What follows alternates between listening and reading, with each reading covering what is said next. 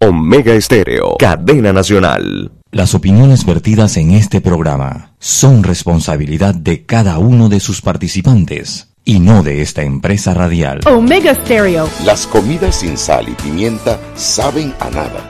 Bien, sucede lo mismo con la actualidad nacional. Usted tiene muchas noticias. Le invitamos a que la sazone con sal y pimienta. Con Mariela Ledesma y Annette Planels. La receta está lista y usted está invitado a la mesa. Sal y pimienta, presentado gracias a Banco Aliado.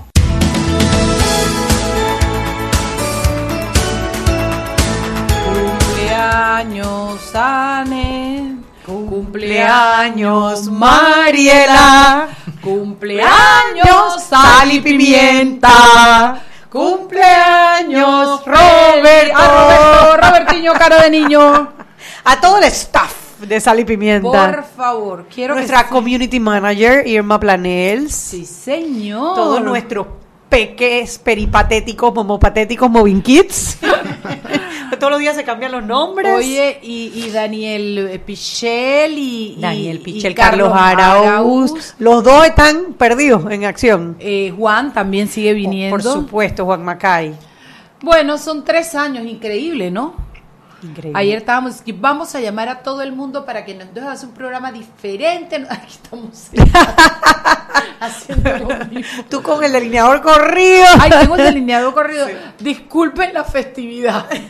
Eso por la fiesta y cuento. Oye, quiero que sepas que se pasaron tres años y no me he dado cuenta.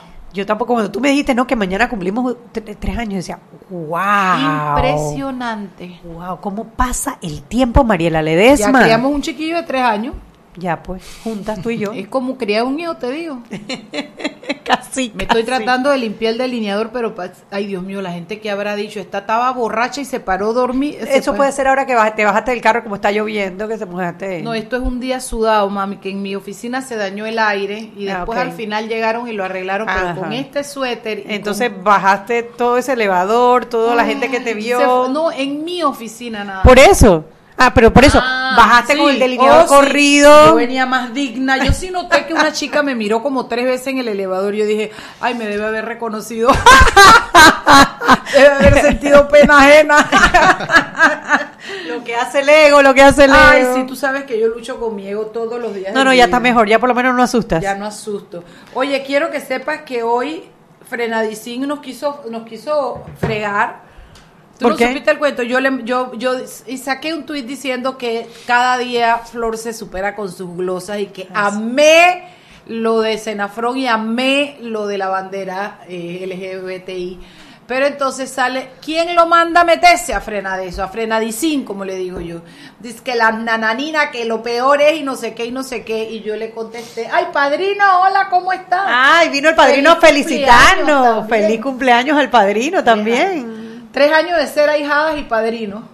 Tres años, sí, señor. Oye, y entonces yo le dije que esto, que, oye, ¿cómo te va con tu- la huelga de tus amiguinchis? Le puse frenadicín. La gente cuando se despierta no quiere que los agarren de tonto. Oye, felicítanos, que es el día de nuestro cumpleaños. Y más atrás vino eh, Flor. Y entonces le contestó, que ¿cómo fue que le puso? No le dijo frenadicín, le dijo algo, le dijo, yo me alegro de que no te guste porque si te llegara a gustar yo estaría preocupada. y por ahí nos fuimos y bueno, ya tú sabes, Eloy que nos felicita, Eloy Alfaro, pero nos manda a tener un programa con Frena Frena de de eso. Bueno, Y lo yo le- invitamos, por yo le dije, supuesto por lo invitamos. supuestation, Dios mi cholo, que vengan. Entonces él dice, Tú que sabes que sí, porque Coca-Cola. Hombre, esas controversias, cuando tú conoces a las personas, las personas al final, no sé, podemos tener diferencias de criterio, pero somos personas y Oye. tenemos cosas en común, que es lo oye, importante. Oye, oye, y entonces yo le dice, dice, dice Alfaro, popcorn y Coca-Cola, digo yo, un chaleco antibala. No, hombre, no, tú vas a ver que vienen y algunas cosas si en común sí- encontramos. Oye, si yo siempre les escribo, si el man que, que escribe ahí no me cae mal o la man, lo que pasa es que, oye, es una de fregarnos y fregarnos, pero yo sé que es que ellos les si gusta ellos nuestro programa. Y si ellos supieran que a nosotros nos encanta que nos digan las nananinas, si ellos supieran cómo nos gusta que nos digan las nananinas. todos los días. Nos encanta el sobrenombre. yo soy Angelita y ella es Nananina. Esa es una pelea que yo creo que van a tener que votar. Vamos a decir a Frenadicín que diga quién es Angelita. Frena de sin quién es Angelita y quién es Nananina. Confiesa, cobarde. Abrimos a votación. Y cuidado que votas en contra mía. Pero yo, nananina, me encanta la nananina. Lo que no me gusta es que es la gorda del paseo, oye, que es la vieja del paseo. Pareciera que todo me lo achaco yo. Gorda, vieja. Ay, Ay, no. Mariela, ¿qué pasó? ¿Qué pasó, hombre? Si ya te, ahora que te arreglaste el, el delineador, ya estás regia de nuevo. Bueno, estamos en el aire. Gracias a todos ustedes. Esto jamás habría sido posible sin nuestros oyentes. Estamos aquí porque ustedes nos prefieren, porque les gusta el programa, porque dice Álvaro Alvarado que él es patagonio. ¡Chevo! ¿Viste? Sí. Óyeme, eh, bienvenido al programa, Álvaro. Contéstame el tweet que te mandé, digo, el chat que te mandé que me tienes en ascuas, querido. Bueno, estamos contentos. Eh, ah, ya vi que sí me contestó, pero mensaje de voz que no puedo oír, chatea, querido. Ahí ustedes saben, nosotros arreglando nuestras diferencias. Oigan, llegó la gente de la prensa. Bueno, decirles nada más que esto se puede por ustedes y lo hacemos por ustedes. Y cuando yo no vengo y cuando la Chubi no viene, los extrañamos. Y realmente es un placer entrar a las casas de ustedes, a los autos de ustedes, a los oídos de ustedes, que no sabemos nombre y apellido y número de cédula, pero que están en nuestro corazón. Por y que todo lo hacemos siempre pensando, oye, esto hay que decírselo a la gente, la gente. Siempre tratando de mantenerlos informados, de traer gente interesante para los debates, la información, y usted busca más información y se hace un criterio. Ya tenemos a la gente de la prensa.com. Hola, aquí la Pepper y allá. Buenas tardes. Henry Cárdenas. Oye, yo ¿Cómo no va? ¿Cómo que no tienes? no tengo volumen. ¿Será este? Felicidades por Ah, los tres sí. años. Ay, gracias, Henry. Pero ni un regalito. Aceptamos certificados de regalo de alguna buena tienda. Nadie se enteró, Mariela. Ni Ay, ay, piñatita, pero del lado de acá no hay. Ay, yo tengo un pedazo de galleta por aquí. Si quieres, chulita, la no te pego Es que mentira. esto no- nos Este agarró es nuestro como... pastel. Mariela me dice ayer, ayer me dice, Anet, nosotras cumplimos tres años mañana. Fue así como, como que se nos pasó el año. sí. Es el ajetreo, ¿no? El ajetreo, tú lo has dicho, lo dices y no lo sabes. Lo dices y no lo sabes. Sí, señor. Bueno, sí, quizás sí lo Así- sabes. Oiga, que dentro de lo que se más promueve y lo que más se ve y lo que más la gente comenta, yo me imagino que ustedes están al tanto de algo que dice Viva Colombia. Ah, lo del la avión, aerolínea. la, la, la aerolínea. Así mismo es. Bueno, eso es lo que la gente eh, está buscando, comentando, viendo esto de la situación de que, bueno, eh, muchos eh, aprovechaban estas promociones a bajo costo para trasladarse a Colombia, a Bogotá y a Medellín. Y recuerda que aquí tenemos una gran comunidad de, de colombianos. Sí, cómo Bueno. no. Pero, pero la noticia es que es que Viva Colombia ya no va a volar más, ¿no? No, porque el presidente tienen operación hasta el 20 de mayo. Pero hoy salieron embargo, unas declaraciones de Juan Carlos eh, Varela. Exactamente, ya eso iba, que iban a conversar y iba a hacer llegar a un acuerdo para que no se afectara esta estos vuelos, ¿no? Que mucha gente son beneficiados, ¿no? Y, Claro, y, hombre, Y recuerden, y recuerden que esto es un, eh, como es un fenómeno de un dominó, ¿no? Que se afecta a una cuestión y se afecta a todo lo demás. No, y es que imagínate, el, el que el que se beneficia con la competencia es el usuario. Eso es Así así. mismo Si es. tenemos más opciones y podemos escoger, los mantiene también a, a las compañías, la, la competencia las mantiene, lo mantiene dando buen servicio, Activo, ¿no? Y los para precios. y promover. Exactamente. Además que bueno, si necesitamos muchos turistas, necesitamos muchas opciones para volar a Panamá. Así mismo es. Bueno, y también hablando del presidente, él también comentó sobre la huelga del Suntrack y habla de que está en etapa de riesgosa ya esta situación, ¿no? Sobre todo con la línea 2 del metro, con, con miras a la, A la JMJ. Sí, él, él habló de que ya era la huelga más larga que se había producido. Eso habría que verificarlo, si en Sí, efecto sí. ha sido, porque, yo, que recuerdo huelgas largas. De que había una más larga que hubo hace un par de años atrás, ¿no? Las Exactamente. reformas laborales, no me lo Sí, recuerdo. Juan Carlos Varela incluso soltó de nuevo las declaraciones diciendo que eh, debían tomar como referencia la cifra de 14% que, se, que había sido utilizada para calcular el salario, el aumento del salario mínimo. Correcto, exacto. Pero bueno, esto es parte y parte, ¿no? Y en las negociaciones tú cedes, yo doy tendrán que ponerse de acuerdo. Sí, yo todavía veo las ambas posiciones muy alejadas No, sí, está de muy llegar a un punto medio. por los opuestos y, y como hablando del dominó y recuerden que toda esta proceso, toda esta cuestión de la huelga afecta al que vende comida, al que vende chicha, a los A esto es una cadena que pareciera que solamente fuera la construcción pero tiene otras implicaciones. Mira, tú sabes que yo fui el otro día al restaurante a donde medimos el, el, el PIB, El Producto Interno Bruto. el charro mexicano, y la señora... de decir el nombre, que no se bajan. Tenemos dos años, está diciéndole. Ay, pero nos atienden como reyes Ey, Mariela. pero no se bajan del bus. Hay que ser que se bajen del bus. Bueno, el tema es que la señora decía, bueno, ¿cuándo se acaba esta huelga que se me están bajando las ventas? O sea, es que la cadena, claro, porque se cae la construcción, la gente que le vende la chicha, la gente que le vende los materiales, y la gente que le vende los materiales también tienen sus empleados, eh, no ganan comisiones. eh, o sea, es una un cadena grandísima, la construcción mueve mucho dinero. Ahora bien, dicho esto, también lo que está en juego no es la JMJ. Y yo, a mí la verdad que cuando el presidente da esas declaraciones, a mí me molesta muchísimo porque lo que está en juego es la sostenibilidad de una parte muy importante del Producto Interno Bruto de Panamá, que es la construcción, el sector construcción. construcción, Si bien los, a los trabajadores tienen derecho a aspirar a mejores salarios, lo cierto es que eh, la sostenibilidad del sistema también eh, depende de que sea competitivo, ¿no? Y, bueno, todo eso es una cadena que afecta a todo el país. Así que si van a llegar a una negociación, que sea una negociación buena para el país, que no sea con los apuros, porque la JMJ, porque la JMJ pasa y se fue, se fue, y nosotros seguimos con el- nuestro tema de la construcción, que es una parte importante de nuestro Producto Interno Bruto. He dicho. Ok. Bueno, para mañana, eh, 080. Planilla 080, ¿tres 080. información nueva? titular- se van a molestar conmigo por el titular nada más. Ah, Traen nuevos nombres. Ejecutivo negoció con la Asamblea la planilla. Un acuerdo que hubo de 2016. wow.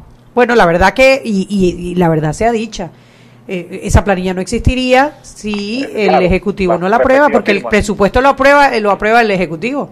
Lo que pasa es. que los nombramientos estaban solo por cuatro mil dólares, pero estaban dispersos, entonces nadie podía acceder a saber que, quién, que tenían los nombramientos y quién era quién. Entonces, lo que acordaron fue crear la 80, que es la que se puede ver en... en No, lo que pasa es que ellos tenían hasta 4 mil dólares en la 080 Sí. No, y en la tenían- 172 y en la 172 se hacía por contrataciones de seis meses, que ahí fue cuando salió la noticia de la prensa de que muchos de esos contratos a seis meses llevaban a la persona al banco y cobraban el cheque completo y nada más le daban un pedazo, que fue el escándalo que salió del, del artículo Así, de Maritrini. Sea. Entonces, Exacto, supuestamente, ellos pasaron el presupuesto de la 172 A la a 080. completar la 080 para que en vez de 4 mil fueran 30 mil. Pero en el proceso aumentaron el presupuesto, porque el presupuesto era como de noventa y tantos millones y aumentó creo que fue a 120, 130 millones. No, el- el- lo- claro, pero lo que Ahí yo quería... No, lo que yo quería explicar es que lo trataron de hacer supuestamente para transparencia porque en los otros tú no podías acceder a la información. Al ponerla en la 080 es pública. Y claro que en el camino aumentaron la plata. Pero eso fue lo que se hizo para hacerlo público, para que tú pudieras encontrar los datos y todo lo demás. Pero, pero lo que no pone la 080 es de quién es el contrato, hasta Así cuándo es. está contratado. Entonces siempre es como una patita cojeando, porque la, la, el pulsear es para poder seguir administrando plata. Y como lo quieren hacer, como les da la gana, siempre están buscando cómo coartar las cosas. Esto se hizo, creo que fue Humbert también el que, el que, esto se Sí, hizo para lograr, 2016. ¿ah? 2016 es el acuerdo. 2016. Esto se hizo para visibilizar dónde estaba la plata y los, y, y- y los contratos. Sí, pero en el salto se aumentó el presupuesto Sí, eso significativamente. Está clarísimo, de Sí. 4 mil a 30. Eso, eso fue otra pelea que también tuvimos. Y además, no conformes con eso, les aumentaron 40 millones en el presupuesto general de Estado en este, para este año. O sea, Y cambio y fuera. Ahora, lo que me llama la atención es la fecha, 2016. Así ¿por es. qué? Porque realmente lo del presupuesto fue en septiembre de 2017, o sea que un año antes. No, ese es otro hecho. No, no, no, lo que, lo que está diciendo eh, El- el Henry acuerdo que vos- es que el acuerdo eh, de la Es del 080 fue en el 2016. 2016, pero el cambio de la 172 a la 080 fue en el 2000, fue en, en el presupuesto que arrancó en el 2018, en septiembre de 2017. Así es. Así Oiga, que bueno, para- vamos a tener que esperar la noticia de la prensa para ver bien, bien, bien, porque ahí hay algo... Oye, psst, canta, que yo no le voy a decir a nadie. Dímelo.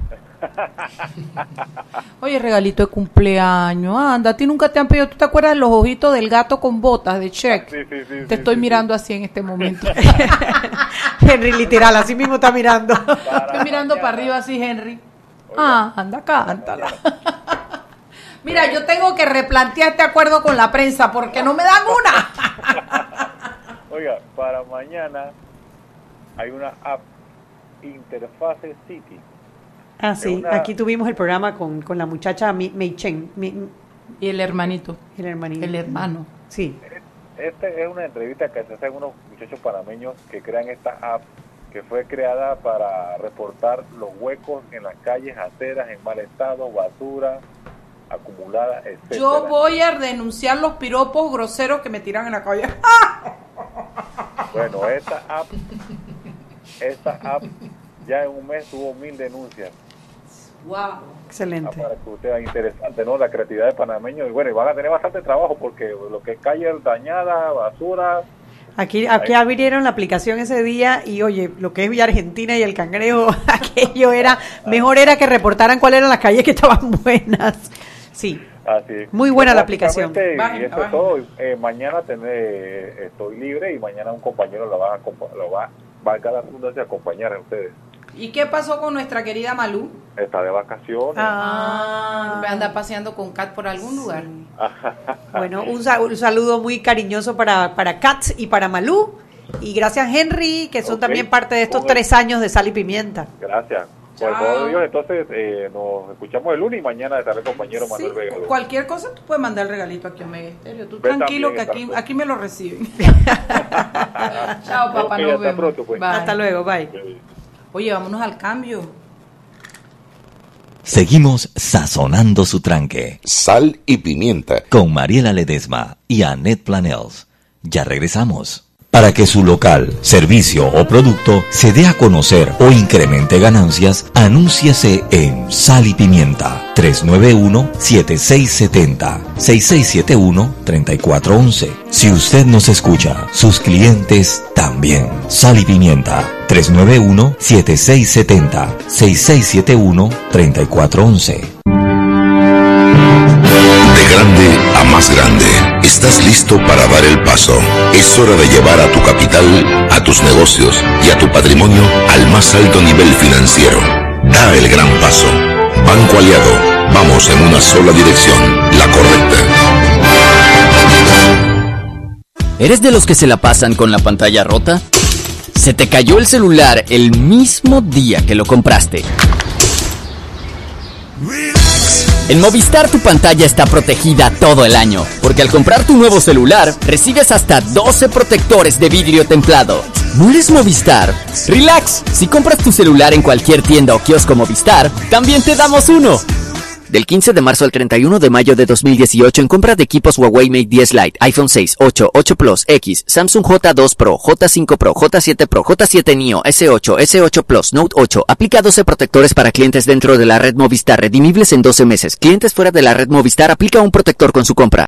Y aquí vamos en el metro. Esta señora se acerca al botón de abrir la puerta, lo va a apretar y ahí mismo le cae el central. Claro, que tenga paciencia, hay que esperar a que se encienda la luz verde. Seguimos acá en la estación del metro. Aquí viene este, se está acercando al botón rojo de frenado de urgencia. ¿Qué hace? Lo va a apretar. Muy mal, muy mal. Y muy bien la intervención del árbitro. A este le sacan la roja. Y mira a este, se va a bajar a los rieles. ¡Qué locura! ¡Qué locura! No, no, no, roja clarita. ¿Cómo se va a bajar a los rieles? Fuera de juego, señor. Sigue las reglas de comportamiento del metro. Son para tu seguridad y para que el metro siga avanzando como te lo mereces. Metro de Panamá. Lo bueno avanza. Seguimos sazonando su tranque. Sal y pimienta. Con Mariela Ledesma y Annette Planels. Ya estamos de vuelta.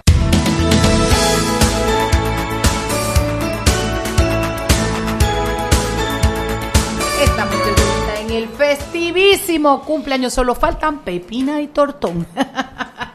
en el cumple cesaño de sal y pimienta, que es para usted una persona con criterio. Bueno, hoy tenemos un programa muy interesante, profundo, como los que nos gustan. Así es que siéntese a disfrutarlo. Tenemos a nuestro invitado que también es parte de los tres años de Man. Si ha venido yo, este tipo tiene tarjeta aquí. Charlie Brown, Aria Harry Brown. es al revés. Harry Brown, nuestro querísimo Harry Brown, a quien yo le digo Charlie Brown. Entonces hoy Chugui quería hacer un programa, pero nos falló nuestro amigo Danilo Toro, que no podía venir, el pobre, porque está de lo más popular en los medios.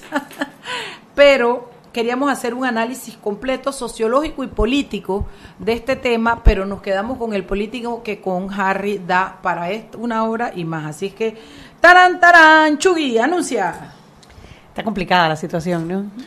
Sí, bueno, eh, gracias por la invitación. Yo me, me siento muy honrado por ser el invitado el día de los, Del- de no, los el- tres años de... Es que el que invitamos el día de cumpleaños es el que paga la cuenta de la celebración, el. Bueno, entonces me siento doblemente honrado que además tengo que, que- que pagar la cuenta. Yo, yo creo que, que aparte de, de, digamos, de toda la orientación que ustedes le dan a la opinión pública, eh, del, del trabajo que hacen como comunicadoras, yo creo que hay un valor agregado que para mí personalmente y para la sociedad panameña creo que también debería ser muy importante, que es que, eh, digamos, el, el comentario político hasta hace pocos años era un feudo de los hombres.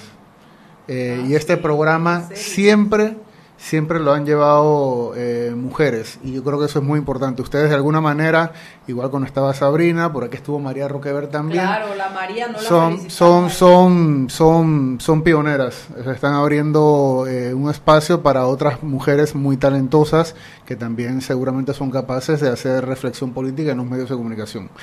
Así que felicidades a ustedes dos y a Sal y Pimienta. Muchas gracias, Harry.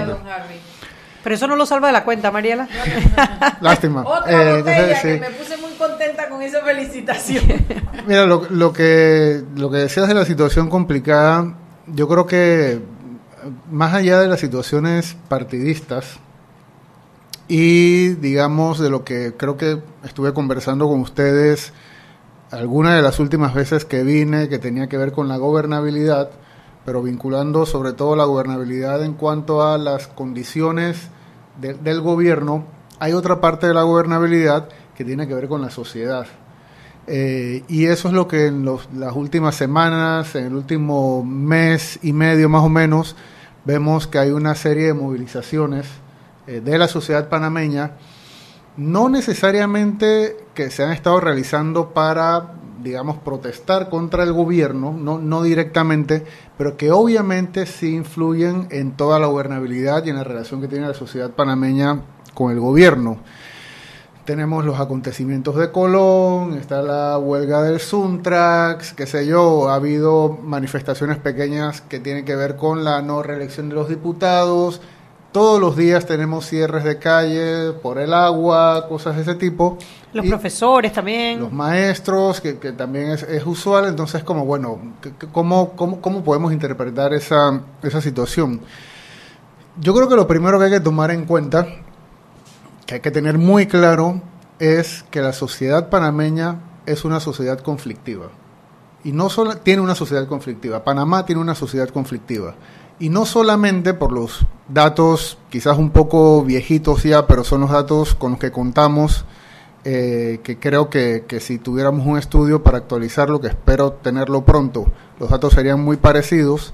Los datos más recientes que tenemos, que son del año 2013 más o menos, nos dicen que Panamá incluso llegó a ser ese año la, el país más conflictivo per cápita, o sea, por cabeza de toda América Latina. Hay, países, hay países más grandes que Panamá, como lo sabemos, y la cantidad de conflictos que tienen en países como Brasil, como Bolivia, obviamente son muchos más que los que hay en Panamá, pero si relacionamos eso con la cantidad de población que tiene el país, Panamá en el año 2013 llegó a ser el país per cápita más conflictivo de América Latina. Defíneme conflictivo en este contexto. A ver, deja- deja- voy, voy a Desarrolla, entonces vamos a ver. Y, uno, y la pregunta que uno se hace obviamente es, bueno, ¿y sí, cuáles son, cuáles son esos, esos conflictos? Hay cuatro tipos de conflictos y eso nos va a comenzar, creo que nos ayuda a, empezar a, a ordenar la situación y a entender por qué tenemos esa cantidad de conflictos tan importantes. Hay cuatro tipos de, tipos de conflictos. Hay conflictos por el poder, que básicamente son los conflictos políticos, los institucionales, los políticos por el poder. Asamblea versus Ejecutivo. Asamblea este versus Ejecutivo. Y en el año, por ejemplo, 2013, 2012, cuando se hizo esa medición de la que les hablo, había mucho conflicto entre el gobierno y los medios de comunicación. Recordarán lo de, como en noticieros de pacotilla y esas cosas. Es un conflicto por el poder, los conflictos políticos. El otro tipo de bueno, conflicto, el conflicto que había con el vicepresidente, el presidente con el vicepresidente. El presidente con el vicepresidente, o el conflicto que había del órgano ejecutivo con el tribunal electoral, lo recordarán. También, claro. Conflictos por el poder. Eh, otro tipo de conflictos son los conflictos por los recursos que son los que tienen que ver con los asuntos materiales, no solamente los recursos, digamos, el, dinero, acceso a, digamos, a la, alimentación, el acceso a la vivienda, sino también los recursos naturales. Las minas. Las minas, las hidroeléctricas. Las hidroeléctricas, los recursos en general. Ahí entraría quizás el conflicto de Suntrax con, con Capac. Exactamente. Porque es un, por recursos. Por recursos, por, por, salarios en esta ocasión, en, ese, en, ese, en ese caso. Otro tipo de conflictos importantes, de los cuatro tipos de conflictos, son los conflictos de valores, que en Panamá no solíamos tenerlos. Y ahí es donde estamos hablando del matrimonio igualitario, del tema de la educación sexual, del tema de la, sí, del Estado laico. No teníamos conflictos, prácticamente no teníamos conflictos de valores en Panamá. Y hay países como por ejemplo eh, España, en el que hay un conflicto por los valores permanentes ponemos crucifijos o no en las escuelas. Esas cosas aquí en Panamá no se discutían hasta el año 2016 más o menos. Y otro tipo de conflicto es los conflictos de estatus. También en el caso, digamos, de los indígenas Nove en el año 2012, también ese, ese conflicto podría, tenía un componente de estatus, ¿no? De, la, de los indígenas en la sociedad panameña o el conflicto... que eh, sería como un conflicto cultural, quizás. Conflicto cultural, bueno, ese sería el de valores más o menos. O digamos el, el asunto del matrimonio igualitario, si llega a un punto conflictivo, también sería un, asunto de estatus, ¿no? Las parejas del mismo sexo, ¿cuál es el estatus que les reconoce la sociedad panameña? Ese tipo de conflictos tampoco tenemos muchos en Panamá. Según mediciones que, que hice eh, en esos años, año 2014, 2013, casi el 100%, el 100 de los conflictos en Panamá eran conflictos políticos por el poder y conflictos por los recursos. No teníamos conflictos de valores y conflictos de estatus, por lo menos cuando yo hice la medición. Eso hasta ahora, después del 2016, eso ha cambiado un poco y es una señal de cómo ha ido cambiando la sociedad panameña. Y sucede que de, ese 100%, que son los conflictos de, por el poder y conflictos de los recursos, la mitad en aquella medición eran conflictos por los recursos, casi exacto, y la otra mitad eran conflictos de poder. Pero lo que, se lo que pude encontrar en esa investigación era que esos conflictos por los recursos eran explosivos eran explosivos. O sea, Barro Blanco fue un conflicto explosivo.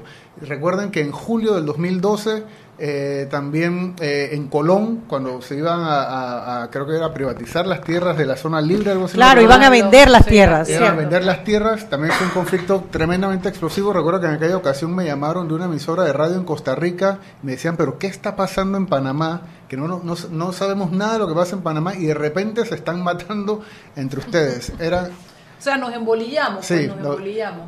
Eh, y y los, esos conflictos explosivos. Y los conflictos institucionales o por el poder son conflictos, eran en aquel momento conflictos permanentes, porque estaban permanentemente en los medios de comunicación, pero no eran conflictos que generaban movilizaciones, sino que eran conflictos que básicamente sucedían entre el gobierno y tenían mucha presencia en los medios de comunicación.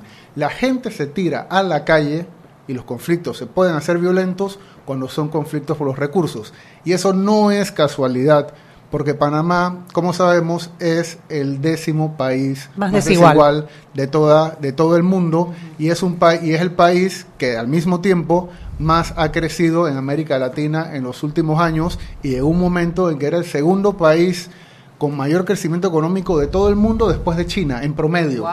Entonces, un país que genera mucha riqueza, pero que distribuyen mal la riqueza, es obvio que va a haber una, una, batalla cruenta por los recursos. Claro, lo que pasa es que en, qué somos, en qué crecemos, es en sectores de la economía que no permean, porque son sectores de la economía que generan poco empleo, que, generan poco empleo, que son, son eh, empleos muy especializados y si no tienes las capacidades no puedes acceder. Hay una, hay una barrera de entrada para poder entrar a brindar servicios, por ejemplo, bancarios o de logística, a diferencia de lo que es la agricultura y la construcción que requiere pues habilidades mucho o sea menos. que yo aquí veo que hasta ahora conflicto se definiría en este contexto como reclamos, aspiraciones, pedidos. Son intereses que están contrapuestos. O sea, hay que, hay que entender que las sociedades, las sociedades normalmente son sociedades conflictivas todas. O sea, todos tenemos intereses distintos, tenemos distintas maneras de entender cómo debería ser el país, cómo deberían ser las cosas. Entonces es normal que haya ese tipo de conflictos. No, o sea, es irreal Pensar que no lo va a haber. pensar que las sociedades no van a tener Bueno, conflictos. son las 6.30, vámonos al cambio y cuando regresemos vamos a adentrarnos un poquito en los conflictos que hay ahora, a diferencia de los del, del 2013, 2014,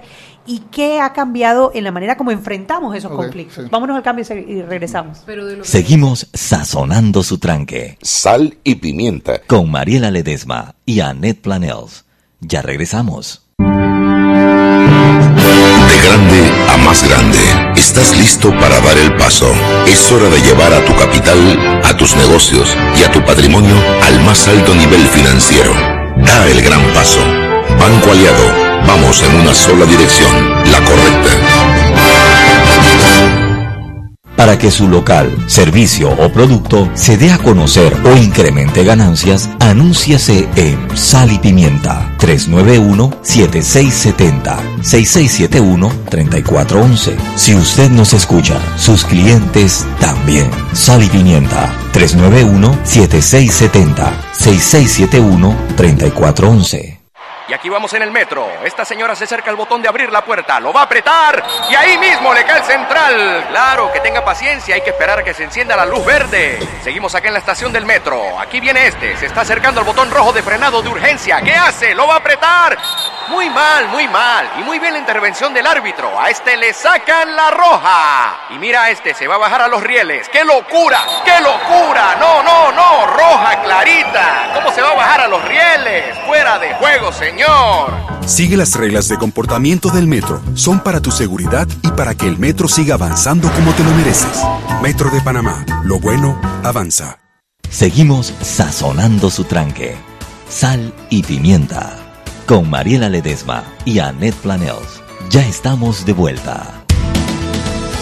Sal y pimienta por la cadena nacional simultánea Omega Estéreo. Inspirados en un motor más importante que el que mueve tu auto, llegaron a Panamá los nuevos lubricantes Terpel. Máxima protección y mayor rendimiento para el motor que mueve tu vida. ¿Y sabías que la línea 2 del metro de Panamá tendrá conexión directa con la estación San Miguelito de la línea 1? Esta nueva línea se extenderá por medio de un viaducto elevado hacia el sector este de la ciudad, siguiendo la avenida Domingo Díaz y la carretera panamericana. Pasará por la barriada 24 de diciembre hasta Nuevo Tocumen, donde quedarán ubicadas las instalaciones de patio y talleres de la línea 2 del metro de Panamá. Continuamos con más aquí en Sal y Pimienta.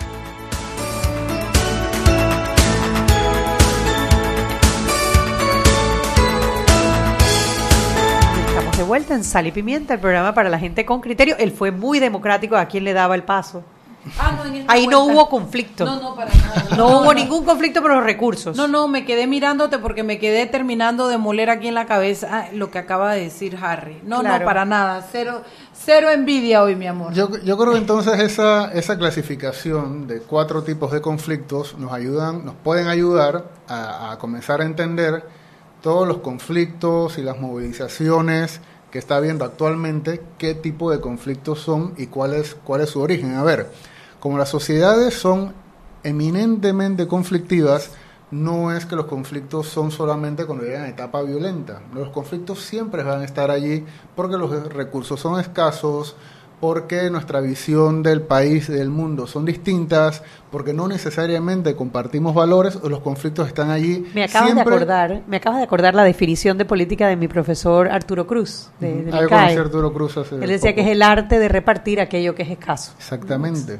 Entonces, eh, los conflictos siempre existen en fase latente. Siempre están allí, uno los puede identificar. Luego hay factores que los hacen entrar en fase de escalamiento. No sé si ustedes recordarán cuando hablamos, cuando hablamos de gobernabilidad y yo decía, estamos en una fase de escalamiento de una crisis de gobernabilidad. Uno lo puede identificar. Y luego los conflictos, cuando no son tratados a tiempo, llegan a una etapa de crisis que es cuando hay, cuando hay violencia.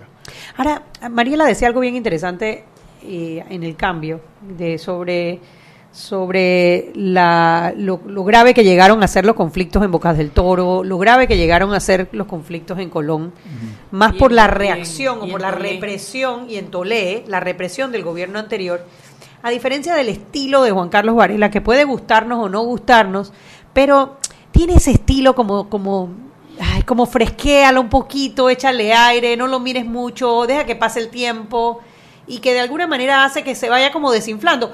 Te pongo el ejemplo Colón. Colón estaba al borde de estallar. Él instala estas mesas de, de comunicación, dice, bueno, dentro de mes y medio voy a hacer un, una, un gabinete en Colón entonces como que se los va llevando, se los va llevando, lo va alargando y con ese paso aletargado. Es menos, ¿cómo decirlo? Es menos confrontativo. Sí, palabra digo, no sé si, pero, pero, no, termina en una represión donde hay heridos y muertos. Hay, otro, hay otro mito, yo creo que un, mito es que la sociedad panameña es una sociedad eh, no conflictiva y no, sí, lo es. O sea, esa es la primera desmitificación que, yo creo que hemos hecho. Sí. Eh, pero, por ejemplo, hay otro mito que es el de la supuesta inclinación que tiene la sociedad panameña al diálogo, al diálogo político, que es la manera en la que se solucionan los conflictos. Se instala una mesa de diálogo. Sí ha habido una tradición desde principios de la década de los 90 de utilizar el diálogo político como una manera, o el consenso, le llaman también en Panamá, consensos, diálogos, mesas, pactos, le hemos, le hemos puesto distintos nombres, pero digamos el nombre técnico es el diálogo, diálogo político. La Dice que eso es un mito. Sí, y les voy a contar por qué. La comunidad política panameña se reconstruyó a partir del diálogo político, eh, digamos, emblemático de la década de los 90, que fue el diálogo de Bambito que fue aquel que se fueron a Bambito, precisamente allí los adversarios, todos los adversarios políticos se hablaron, se dieron la mano por, por, primera vez. Allí cuentan cómo Ricardo Arias Calderón y Ernesto Pérez Valladares, luego de la, eh, eh, digamos, el, el, conflicto tan fuerte que hubo a finales de los 80, encabezado por el Partido Demócrata Cristiano y donde el PRD, del lado del régimen autoritario, fue una de las, digamos, las víctimas de la invasión. Eh, allí pudieron conversar por primera vez, es el diálogo de Bambito. Incluso antes del diálogo de Bambito se firmó el pacto, el pacto ético electoral, que también fue un diálogo político entre los partidos políticos y la sociedad civil, digamos, promocionado por la Comisión de Justicia y Paz de, Justicia y Paz de la Iglesia Católica, pero lo que se reconoce muy pocas veces o casi nunca es que el primer diálogo político de la década de los 90, que comenzó esta tradición de diálogo, fue el Pacto Mujer y Desarrollo. Las primeras que comenzaron a, a pactar y a dialogar en la sociedad panameña, eh, dejando de lado sus diversos intereses, fueron las mujeres de los partidos políticos y la sociedad en Panamá. Y eso no está, eso, sí está escrito, pero no se dice suficientemente. Entonces, de las mujeres panameñas aprendimos los demás, vino Justicia y Paz con el Pacto Ético Electoral y luego el Pacto de Bambito, que es el pacto emblemático. Después de los tres pactos de Bambito, el tercero no tuvo tanto éxito, vinieron los pactos, eh, ¿cómo se llama? Los encuentros Panamá 2000, que fueron cuatro a finales de la década de los 90. Los pactos de Bambito y el de Panamá 2000 básicamente estaban, eh, eh, fueron concebidos para ponernos de acuerdo sobre qué íbamos a hacer en ese momento con el canal de Panamá. Esos fueron los pactos exitosos. Sí, ahí, de ahí salió el título constitucional del canal. y más antagónicos que el Toro y que, y que Arias Calderón y se pudieron de ahí salió, creo que la Ari. Era otra calidad de políticos. Era otra calidad de gente. Eh, miren, de, de, pensador. Miren, yo, yo, yo, les pondría algo, algo más. No voy a discutir lo de, la, lo de la calidad de gente, pero yo les puedo poner otro. Era otro interés. Aquí, lo, ¿por qué digo que es un mito lo del diálogo político en Panamá? Porque el diálogo político en Panamá ha funcionado bien y se han respetado los acuerdos cuando hemos negociado el canal de Panamá. Los demás diálogos políticos que han tenido que ver con la educación, con la salud, nuevamente con la educación, nuevamente con la salud y otros temas, todos, la gran mayoría, han tenido que reeditarse porque las partes que dialogan no respetan el, pacto. Pero déjame decir una cosita que por lo menos es mi percepción, es que la calidad del diálogo ha cambiado. Porque como tú dijiste, antes el diálogo era con una, con una mira a largo plazo o con una mira en, en- en atención a la necesidad general del país. Los diálogos que yo veo cuando surgen los conflictos, llámese por recursos o por lo que sea, son, es como entran a dialogar diciendo esto es lo que yo digo y esto es, o por recursos, o por qué hay ahí para mí. Pero hay- hay que no hay profundidad. la pregunta, la Pero, pregunta pero, pero es- hay, hay unos ejercicios interesantes que se han hecho en este periodo que, que yo creo que el problema más que en el diálogo y en el llegar a acuerdos es en el poner, poner en ejecución esos acuerdos después de que se llegan. El ejemplo de las mesas de salud para integrar el sistema de salud que supuestamente llegaron a una conclusión sí, sí, sí, sí.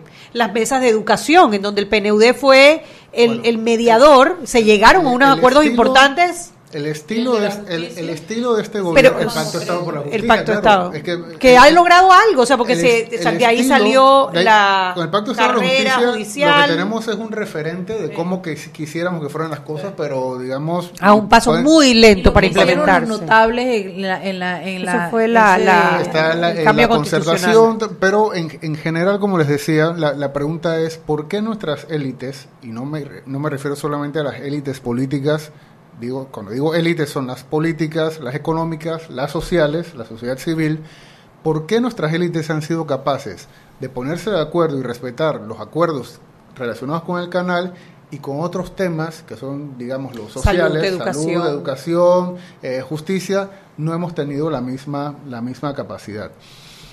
Hemos, y, y mencionaste el PNUD, o sea, realmente, a ver, el gran facilitador de todos estos diálogos ha sido El el PNUD, PNUD, casi siempre. y no hemos tenido, no hemos sido capaces en Panamá de generar una institucionalidad para el diálogo propia, que es lo que supone que hay un Bueno, organismo en internacional. teoría la- es las mesas de concertación, que Y- y no se ha- sean... Y se ha también se ha utilizado como, como facilitadores a la Iglesia Católica, que históricamente es la institución que mayor credibilidad tiene en la sociedad panameña. Pero miren, con todo el respeto, y se los puedo decir, la Iglesia Católica no sabe facilitar diálogo. O sea, yo he estado presente cuando, cuando, cuando mi amigo, porque estudió sociología conmigo, Eusebio, el- Eusebio Muñoz, cada vez que la discusión se ponía muy fuerte, lo que hacía era ponernos a rezar. O sea, y eso, sí. Y eso Me Bueno, pero acordaste- Senafrón lo dijo. Acuérdate que el que ora dijo Senafrón. Bueno. Tiene Pero es que aquí a estos dos gatos tengo que enseñarles el poder de la oración y te lo voy a enseñar rapidito. Mi amiga Celia, que pelea conmigo, Celia Moreno, Sí, todo el tiempo. sí. Yo un día la llamo desde una fotocopiadora y teníamos que entregar lo de la evaluación de los magistrados y estábamos tarde y no sé qué, no sé qué. Llamo, y Celia me llama porque estaba esperando y me dijo, mira Celia, te voy a demostrar cuál es el poder de la oración. Aquí estoy eh, tratando de terminar las copias y tengo delante mío un muchacho que si no me pongo a rezar lo voy a ahorcar porque no puede pedirle más permiso a cada página antes de poner la otra. Créeme que la, la meditación, la oración crea o no, por lo menos te crea esa pausa y esa calma el- para el arrancar de nuevo. to- todos nosotros hemos sido niños, niñas, y sabemos, hemos tenido juguetes que hemos querido mucho, que funcionan muy bien, que luego se rompen. Bueno, el diálogo político en Panamá es un juguete, ro- un juguete Un roto. juguete roto, Es sí. un juguete que nos servía mucho, que utilizamos bien, que nos sirvió en algún momento, pero ahora se rompió y cada vez que lo tratamos de utilizar y lograr los mismos resultados, el juguete ya no, ya no Tengo funciona la igual. pregunta, ¿por qué se rompió el juguete? Y es un círculo De- vicioso es- es- también, por- porque en la medida que se rompe, eh, de, que, de que es infructuoso, la gente le va ¿Por qué se rompió perdiendo el... ¿Por, por qué se rompió el juguete? Porque hay una, hay una pequeña trampa con el, digamos, con los consensos. Hay una pequeña trampa con los consensos. Los consensos son útiles, pero no son útiles siempre como un juguete que utilizas para todo y se termina rompiendo. Para llegar a un consenso, normalmente las voces disidentes, las más radicalizadas, tienen que Acercar posiciones. tienen que echar de lado sus posiciones en nombre del acuerdo.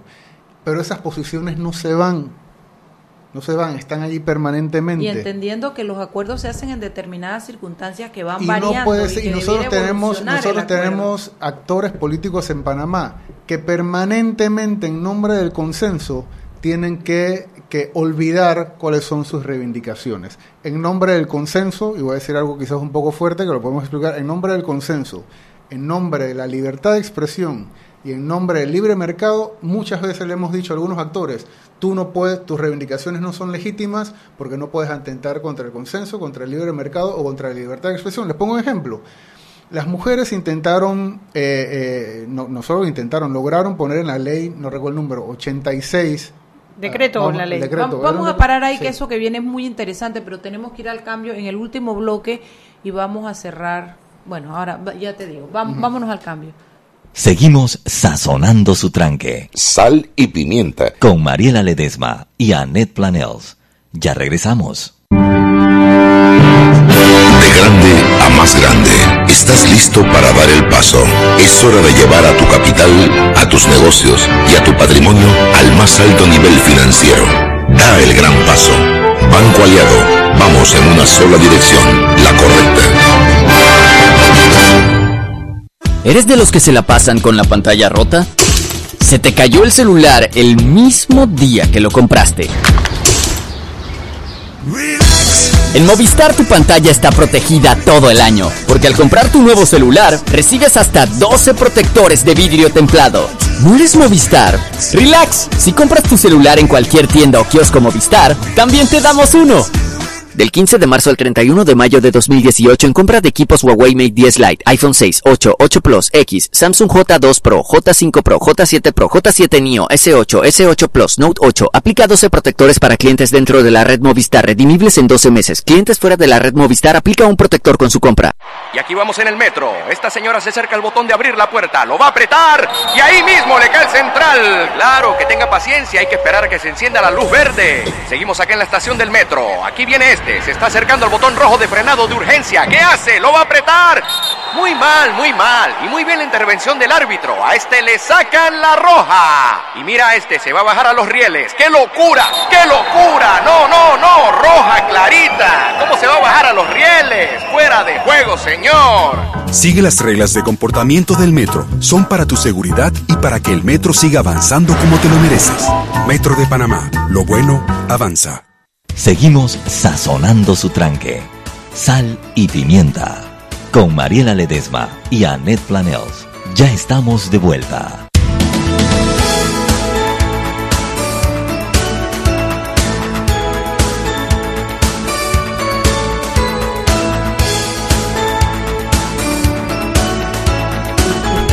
Él quiere que tú recibas, así que yo te voy a dar chance para que tú Sí, porque recibas. estamos amiguitos todos. Él sabe que él es la piñata, entonces no quiere recibir palo. Así que él dice, hoy no voy a hacer la piñata. Yo- No, hoy no. Estamos de vuelta en este su programa Sal y Pimienta que hoy cumple tres años, aunque usted no lo Happy cree. birthday. Tu sal y pimienta. Voz. Y esto, nosotros estamos felices. Tenemos hoy a, a Harry Brown, con quien nos gusta hablar. Harry es un hombre muy, es politólogo. Y además eres abogado o solo So- politólogo. sociólogo. Sociólogo. Ah, mira, pero si es que aquí teníamos el, el paquete completo. Eh, y eh, es un hombre muy pausado, ¿no? Entonces él se aguanta a que Anette y Mariela lo interrumpan cada cinco minutos y no pierde el hilo, nos contesta y sigue. Eh, y nos gusta conversar con, con Harry porque es esa visión sosegada y apartada de intereses determinados que lo que trata de ver es el contexto, la realidad, la circunstancia y esto dar una definición como quien dice para entendernos mejor o para entender mejor lo que está pasando. Quedamos en lo de la ley esta de Claro, es que la, la memoria me falla. Hubo una ley, creo que era, que era la ley 86, que tenía que ver con la violencia hacia las mujeres, y, y tengo muy mala memoria, lo recuerdo mal, pero había un aspecto de esa ley que, que permitía que el Estado pudiera sancionar a los medios de comunicación por imágenes y mensajes denigrantes contra la mujer y que promovieran la violencia. Y hay muchísimos estudios que demuestran que sí, que los medios de comunicación Influyen. en los imaginarios Sí, que promueven la violencia contra las mujeres.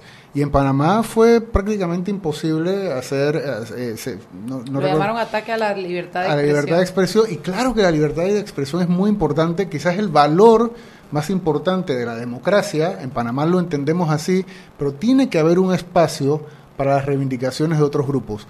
Ustedes creen, por- y nos- esto lo decimos al hilo de que el juguete del diálogo político en Panamá se ha roto. ¿Ustedes creen que las mujeres panameñas tendrían en el futuro cercano una, la disposición de volver a acordar con la sociedad panameña algo cuando, son, cuando es in- prácticamente imposible para ellos hacer ellas hacer avanzar su agenda de violencia, de antiviolencia, de, de, violen- de antiviolencia contra las mujeres, es muy difícil. O sea, te- estamos, tenemos que, que- que lograr un, un mejor balance.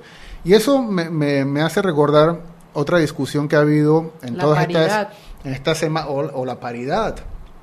Eh, la discusión que ha habido en esta semana sobre eh, que si los cierres de calle, que son molestos, eh, yo comentaba en, en televisión hace, hace un par de semanas que es cierto que cuando hay estas protestas, eh, entendiendo la protesta como uno de los mecanismos de la democracia, no solamente el voto, sino que la protesta también es un mecanismo de la democracia para incidir en la formulación de políticas públicas, ¿cómo nosotros podíamos discernir cuáles son, digamos, los derechos más importantes cuando esos derechos entran en conflicto? Ah, Se habla de un derecho a la libre circulación, se habla de un derecho, digamos, hay gente que habla de un derecho del derecho de llegar temprano a tu trabajo y, bueno, y están los cierres de calle o las protestas que los cierres parciales de calle, que, ha que es lo que ha habido en las últimas semanas. Entonces, bueno, ¿cómo decidimos? ¿Cómo decidimos qué es lo más importante? Y hay una, una estrategia para, para saber qué es lo que debemos proteger. Lo que tenemos que buscar es cuál es el derecho que está más cercano al nervio democrático de una sociedad o al nervio constitucional de un sistema político. Y el derecho más importante para la democracia es la libertad de expresión. No es que los otros no sean también importantes, pero si tenemos Claro. que elegir uno, si estamos Porque es el que resguarda a todos los demás. resguarda a todos los demás, pero es que pero es que Y hoy es el día de la libertad de prensa, Ah, además, ¿no? La libertad de expresión, la libertad de expresión es lo que nos da la posibilidad de contestar el poder, de enfrentar. La democracia es eso, es que tengamos la posibilidad de enfrentarnos al poder. En otros regímenes políticos no hay esa posibilidad. Sí. En democracia nos podemos, nos, no podemos nos enfrentar al poder y para enfrentarnos al poder ne- necesitamos poder expresarnos libremente. Bueno, la protesta aún haciendo cierres parciales de calle o incluso cerrando la calle, es un elemento esencial, de la- es una expresión esencial, valga la redundancia, de la libertad de expresión. Pero la libertad de expresión más importante no es, no, que es importante también, pero no es la los que ya tenemos voz, los que estamos aquí hablando, los que, los que tienen acceso a los medios de comunicación, tal. La libertad de expresión más importante cuando se trata de, contestar al poder es precisamente la, la- de aquellos que no tienen voz. Cuando nosotros nos encontramos con un cierre de calles de una comunidad que no tiene agua, lo primero es, volviendo al inicio del programa, es que esa situación, si, si monitoreáramos eh, los conflictos, podríamos po- encontrar mucho antes cómo eso va en fase latente, cómo va, cómo va escalando y cómo llega a una etapa, a una etapa de crisis. Eso es lo primero. Pero si esa gente cierra la calle para y además cada vez que les ponen un micrófono por delante nos dicen es que si no cerramos la calle no nos atienden nadie nos escucha es Que el- dicen el incentivo es perverso. lo dicen lo dicen permanentemente es lo están haciendo ejerciendo su libertad de expresión que es molesto sí que ojalá lo pudieran hacer de otra manera bueno ojalá no tuvieran que llegar a esa situación pero esa libertad de expresión la tenemos que proteger porque no solamente protegerla de ellos cada vez que protegemos la libertad de expresión, también estamos protegiendo la posibilidad que tenemos nosotros de contestar al poder cuando nos toque. Mira, yo estoy de acuerdo y coincido 100% contigo. Lo que pasa es que hay un límite en respetar la libertad de expresión que no tiene nada que ver con limitar la libertad de expresión.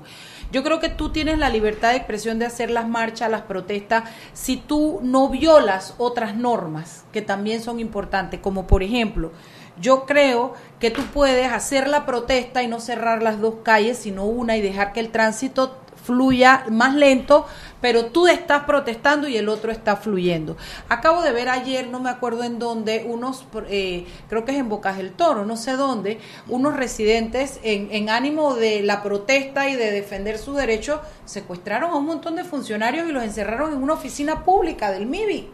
Y yo te digo, hasta- o sea, eso es, si tú te pones a tipificar- bueno, eso es un delito. Pues claro. Sí, eso no es Pero libertad es de que expresión. también la constitución dice que tú no debes obstruir el tráfico. Entonces, quienes te dicen que ellos no lo hacen, sino que ellos vienen caminando lento, están con un con un eufemismo que no que además genera mucha rabia porque una cosa sería que tú ocupes un paño y dejes el otro y allá en Chiriquí una cosa sería le cerraron la puerta, le cerraron todo. Pero yo O quería sea, agregar a eso otras cosas también, del abuso de esa, de esa Pero nada más, libertad. ¿Me puedes dejar nada más terminar la idea?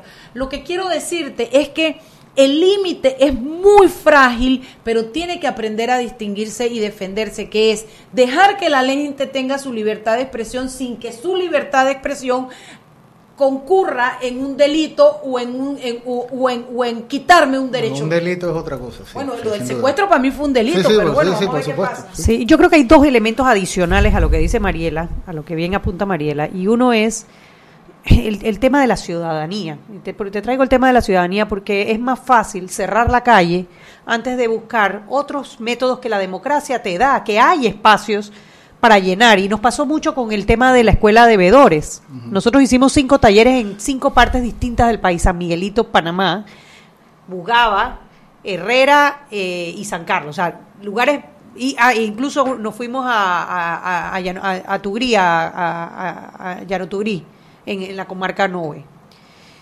Y muchas veces los ciudadanos no saben cómo, cómo pedir las cosas más que cerrando la calle. Y no es que la democracia no tenga los espacios o que, eh, o que nuestra organización eh, gubernamental no tenga los espacios para solicitarlos, sino Te- que no saben que están allí y no saben por qué. utilizarlo. Eso, eso por un lado, y yo también estoy de acuerdo con Mariela del abuso de, pero también está el tema, y, y, y aquí el, el culpable puede ser también pues los ciudadanos y los, los gobernantes, es porque queremos muchas veces que el gobierno nos resuelva todo. Y a veces tú ves a la gente so- que estamos protestando porque las inundaciones, y cuando vas a ver el barranco de basura que está tapando lo- los hidrantes, Bueno. o que vamos a cerrar la escuela porque hay caca de pupú de paloma en el techo. Oye, ven acá también, los padres de familia se pueden reunir y resolver y Ahora, limpiar. hay- hay casos- El- el- te, te pongo un ejemplito nada más, que a mí me llamó mucho la atención y lo decimos muchísimo. Se acabó el cloro en Pandeportes. Todas las piscinas de Panamá se fueron quedando sin cloro, sin cloro, sin cloro. Las únicas que siguieron operando fueron las de David, porque los padres de familia se reunieron, hicieron una colecta, pues compraron el cloro y resolvieron su problema, que no debe ser. Pero es que a lo que voy es que también los ciudadanos tenemos que aprender a ser sujetos de nuestro pro- propio desarrollo y, y, y- y- romper un poquito ese cordón umbilical que es que el gobierno nos tiene que Bueno, resolver pero eh, todo. yo, la- las, las, antes de, de- de- de decirles por qué creo que, que hay esa incapacidad de utilizar otros mecanismos. eh, Bueno, pues falta de ver, educación en ciudadanía. El asunto de- del agua, por ejemplo, es responsabilidad del Estado. Es Eso que la gente sí. Totalmente. Y puede haber casos en los que hay inundaciones porque las, las cañerías se tapan, pero nosotros sabemos bien también que hay barriadas que se construyen a las que mucha gente solamente puede acceder a esas casas y no se construyen con las especificaciones adecuadas y hay también una Ahí también responsabilidad del Estado delito. Tenemos delito y hay una responsabilidad del Estado que la gente sabe que tiene que recurrir al Estado. Pero ¿qué es lo que pasa? La sociedad panameña, eh, ¿por qué protesta, digamos, explosivamente, de manera violenta muchas veces, o por qué solamente recurren al cierre de calle? Porque la sociedad panameña es una sociedad con muy bajo capital político, eh, perdón, capital social. O sea, la sociedad panameña, los panameños y las panameñas no nos asociamos, no nos juntamos. en no una nos crisis juntamos- de la, orga- de la sociedad civil en general. no nos ¿no? juntamos con otras personas. ¿Y por qué no nos juntamos con otras personas para resolver nuestros problemas, para incidir en las políticas públicas? ¿Por qué no lo hacemos? Porque también resulta que se- según encuestas regionales, la sociedad panameña es una de las sociedades con menor confianza interpersonal de toda América Latina. está la- la Nosotros no, no confiamos, no confiamos nuestros vecinos. en, nuestro- en nadie, en nuestros vecinos. No, que bueno, eh, Ja- eh, Harry, vente, vamos a reunirnos porque vamos a ver qué hacemos con el edificio. Yo, porque me voy- ya se quiere robar la plata, pienso inmediatamente. ¿Y por qué me voy a reunir con ella? Además, ¿qué voy a hacer? O sea, no confiamos unos en, en- en- en los otros. Y me gustaría tener la respuesta de por qué no confiamos unos en los otros. Posiblemente tiene que ver con la sociedad tan individualista que hemos estado, digamos, eh, Impulsando. eh, impulsando en los últimos 20 o 30 años, pero lo cierto es que esa desconfianza no nos permite organizarnos y no, nos per- y, no, y no nos permite tener un capital social suficiente como para resolver nuestros problemas o protestar de una manera un poco más sofisticada. Y estamos caminando hacia una espiral que cada vez confiamos menos y menos. Y perdemos Entonces, una herramienta valiosísima. Cuando salimos a la calle, cuando salimos a la calle Al es enrabietados porque hay una situación extrema y lo que hacemos es cerrar la calle, lo que hacemos es romper los comercios, hacemos barricadas, pero se desinfla en unos días. Pero no podemos sostener la protesta durante largo tiempo, digamos, de manera propositiva. Y, a- y a- y con el perdón de todos y sin ánimo de ofender a nadie, particularmente la sociedad panameña que manejamos los números, que somos los más, que somos los menos, entonces, eh, tenemos un sentido de paternalismo del gobierno que no ayuda, porque de verdad, lo que dijo Anete es serio, de verdad que hay un momento en que piensan que todo lo tiene que resolver el gobierno y la autogestión se ha perdido y el, el, el ciudadanismo, el activismo se ha perdido. Las juntas de embarre no se reunían y hacían su... Bueno, son las 7, lastimosamente se acabó el programa, yo creo que vamos a tener que hacer otro programa para ver, bueno, y entonces Siempre ahora que hemos mismo. llegado al diagnóstico, porque sí, las relaciones interpersonales definitivamente es el diagnóstico, ¿qué hacemos para recuperarlas? Yo creo que valdría la pena hacer un programa solamente de cómo recuperamos esas re- relaciones Tengo una ideita que estaba interpersonales. pensando, así que te voy a decir ahorita. Dale, Negris. Oye, amor de mi vida, amor. Ese eres tú, Jar. Ah, ah, gracias, gracias. Mi cielo, gracias por venir, por siempre estar, por siempre estar. Eres De parte de nuestro programa y de nuestro Gracias. cariño. Gracias. Gracias a ustedes que nos escuchan, que hicieron posible estos tres años para atrás y harán los 30 que vienen por delante posible. Yo no sé, yo llegaré aquí en silla de rueda, en camilla, con oxígeno. Tienen que empezar a hablar con el padrino porque ahí no cabe una silla de ruedas. una camilla, yo no sé qué vamos a hacer, pero yo voy a- yo pienso estar aquí con ustedes mucho tiempo más y la Chugui también. Esto nos gusta, nos gusta mucho. Chao, chao, nos vemos mañana en viernes de Peque. Hemos presentado Sal y Pimienta. Con Mariela Ledesma y Annette Planels. Sal y Pimienta. Presentado gracias a Banco Aliado. El mundo nos escucha. www.com. Omega Stereo. Bienvenido. A, a- a los top 10 del siglo XX.